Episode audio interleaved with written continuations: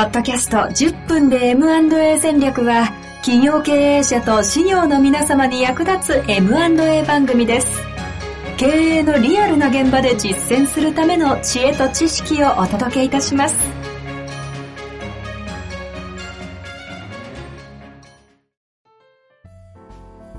こんにちは、遠藤和樹です。白川正義の10分で M&A 戦略。白川さんよろしくお願いいたします。はい、よろしくお願いします。さて、前回はね、まさかええ餅つきの話すいでね、ません、なんか。始まり餅で終わってね、えー非常にあの、いい始まりをできたですかね。思っておるんですけれども、え、今日 MA、は、あはいはい MA どこ行ったんやって言われるかもしれない。いやいやいや、つ、うんな何を残し何を残さないってうですねテーマでしたから。うん。ええまあそんな中で、何を残すとかいうことを考えていくと、この銀行法がはいええ。そうそうそう2021そう。年に変わったことによってのね。っていう話をね、しなきゃということでしたけども、ちょっと詳細をいただけますかね。いやいや、その銀行さんと最近あの、現場で、まあバッティングとは言わないんですけど、あの、お力も借りることも当然あの、うんうん。ありますし、融資関係ではですね、それから当然あの、ちょっとあれって思うようなこともね、この、うん。あの、第三者承継 M&A 周りもやってる銀行さん多いので、感じることもあったりするんですよね。ええ。で、なかなか今、あの、金利ではね、あの、稼げない、金利でもこれから上がっていくんじゃないかっていう、ね、話もありますけど、はいはいありまあまあ、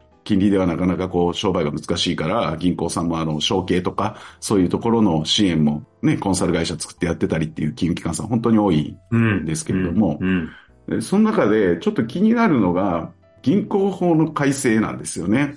うんこれは、あの、か改正した時からずっと何度か、あの、財団のメルマガとかではちょっと送ったこともあるんですけれども、多分、ポッドキャストではお話しするの初めてじゃないかなとそうですね。銀行変わったタイミングでは番組やってなかったんで話してないうん、ですね。そうそうそうそう。うん。そうなんですよね。それで、あの、この前会合でね、あの、銀行法も変わ、ずいぶん前から、もう、えっと、2001年だから、ずいぶん前って言っても、2、3年前か？から変わってますけどねっていう話したら、あ、知らなかったですっていう方もいらっしゃったので、うん。ちょっと改めて僕が一番その銀行法さ、いろいろ変わってるんです。2001年の時に大きく変わったんですけど、その時に僕がちょっと注目したのが、あの、出出資規制の見直しっていうところなんですよね。ほうほうほう。うん出資規制の見直し。そう。銀行は今まで特定の、まあ、融資先とか中小企業、特定の企業に一般事業会社への出資は、議決件数が銀行で5%までしか持っちゃダメです。取得しちゃダメですっていうふうに規制されてたんですよ。あ、え、全体の5%上限？うん。つまり、うんえっと、要は、融資先だったりするわけじゃないですか。はいはいはい。そこの株を100%例えば持っちゃうと、うん利益相反しちゃうわけですよ。お金貸すんですから、はいはいはいそこの会社に。うん。で、自分でそれの、ど、どこまで貸すかとかいう規制が働かなくなっちゃうので、マッチポンプ状態になっちゃいますもんね。そうそうそうそう。なので5%しか株、特定の事業会社の株は持っちゃダメ。株をね、出資して持っちゃダメですよっていうふうになってたんですけど、うんうんこれが、地域活性化事業会社に対しては、非上場の。まあ言えば、中小企業、有料企業ですよ、地域にあるような。うんそういうところが、まあ後継者問題とかいろんなことで困ってるわけじゃないですか。はいはいはい。そそういうところに100%出資を可能にするっていうふうに、要はそのおう5%だった規制を撤廃したわけですよ。ものすごい変革ですね。うん。バーからそう。100%出資。100%持ってる。いやもう完全うんに自社にできちゃうってことです。うん。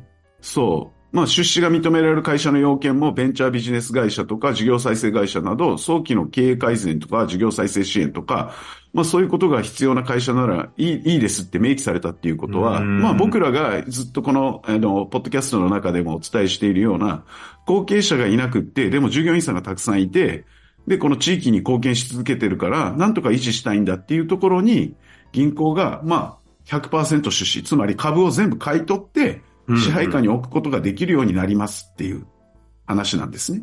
ほううんこれは会社をまあ守るという意味では地域に、それこそ前回の話じゃないですけど、伝統をね、うん守るとか、残す。うん、残していこうっていう動きに対して銀行が、要は貢献しますというような捉え方ができなくはないんだけど、よく考えてください。一応文脈としてはその文脈として伝わって。そういうふうに捉えられなくはないんだけれども、よく考えてほしいのが、うん。銀行が事業事業会社を永続的に持つ必要がないわけですよ、別にね。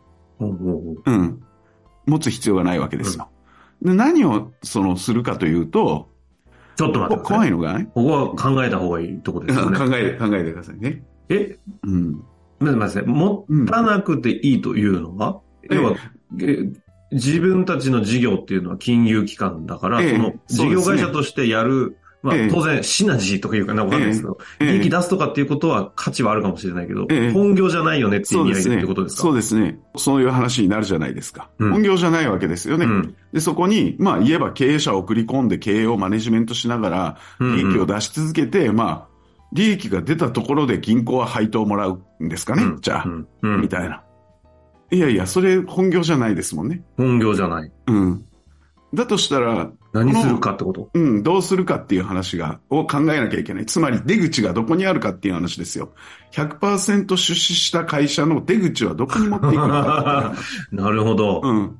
ああうんえ？何のために出資するのか。まあ、伝なぜこの番組でやるかの意味が分かりましたね。うん。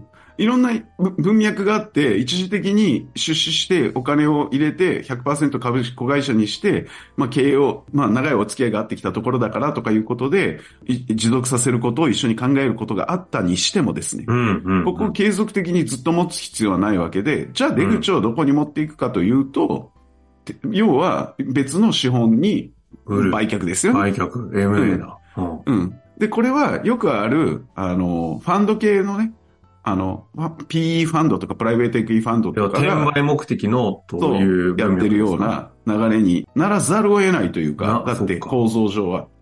ああ。うん。で、僕は一番ここをやっぱり心配していて、その時に、まあ、どこにどこに転売できるかっていう話になってくるんですけど、まあ一番いい文脈になってくるのが、そうすると、外資ですよね。要はニーズという観点ってことですか？ニーズという観点でもあり、銀行とのつながりという観点でもあり、それから、えっ、と、ある意味ロールアップっていう言い方をよくしますけど、はい。例えば、あの、近隣の、あの、同業種であるとか、川上川下の垂直でもいいんですけど、そういうところとの、えっ、と、企業統合を進めるんですよね。うん。だから旅館1店舗だとなかなかこう厳しいけれども、えっ、と、3店舗、4店舗、5店舗っていうのを、例えば出資して100%子会社にして、で、一つの大きな複合体にして、そうするとロールアップできれば、収益性も上がるし、うんある程度大きな資本から見たときに魅力が見えてくるわけですよ。はいはいはいはい。そういうのを、大手の、やっぱりこう、さらに大きなファンド系の会社とか、そういうところが外資に、を引っ張ってきてですね、うん。転売するっていうようなことはあり得るわけですよね。あり得る。確かに。うん。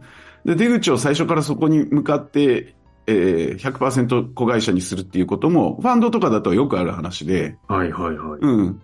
まあ、大手のゴールドマンサックスであるとか、ああいう、あの、非常に大きな、まあ、そ、そこはかなり巨大ですけれども、そういう大手資本が傘下に入れているような会社さんに、まあ、どんどん、あの、吸収させていくっていうようなことの動きにうんならなければいいなと思っていて、それってでも、目的はすごい合理的な転売目的の売却えで行くならそうえなる。けど、ええまあ、そっか、普通に、ええそれが言い悪いじゃなく、そうなる。ええその選択は当然だってね、転売したらですね、下手したら億単位の、あの、い差益が出る可能性があるわけですよ。株の譲渡対価で。まあ1000万で買ったものが1億で売れたら、ものすごいやっぱりこう、利回りで考えたらめちゃくちゃいい利回りなわけで、はいはいはい。ファンドが狙うっていうのはまさにそこじゃないですか。その間に2、3年の間にロールアップして業務改善できて、すごいコストカットして収益性ガーンって上がるようにしておいて、大手さんに高値で売れれば、その間の利回り考えたら、お金を金融資産運用してるよりかよっぽどいい可能性があるわけですよね。そうですね。うん。うん、100%超えみたいな世界になれば。と、うんしかもそこに不動産とか土地までついてきますみたいな話になってくると、俺はもうめちゃくちゃ投資側からしたらいいね、この案件っていう話になるわけですよね。なるほど。うん。ちょっと怖くないですかっていう話になっていやでもくるんですけど。それってめちゃくちゃ儲かるよねっていう観点と、怖くないですかっていう観点がなかったらどんどん進みますもん。そうですね。で、銀行からしたら、さっきの出資法が改正されてるわけだから、ある意味投資対象として100%入手して、業績が良くなるなと思えば、今みたいな大きな絵を描いて、まあこれ、だから銀行さんだけじゃなくて、ファンドがやってるだろっていう話なんですけど、はいはい、はい。そこに銀行さんもある意味参入できる状況ができちゃってるっていう話ですよね。で、銀行っていうところはよく財務状況も知っているし、業務内容も本当に中小企業を密着して地場でしっかりした銀行さんとかはね、やってくれてるわけですから、そうなると、あ、まあ、やりやすいといえばやりやすいわけですよ。なるほど。うん。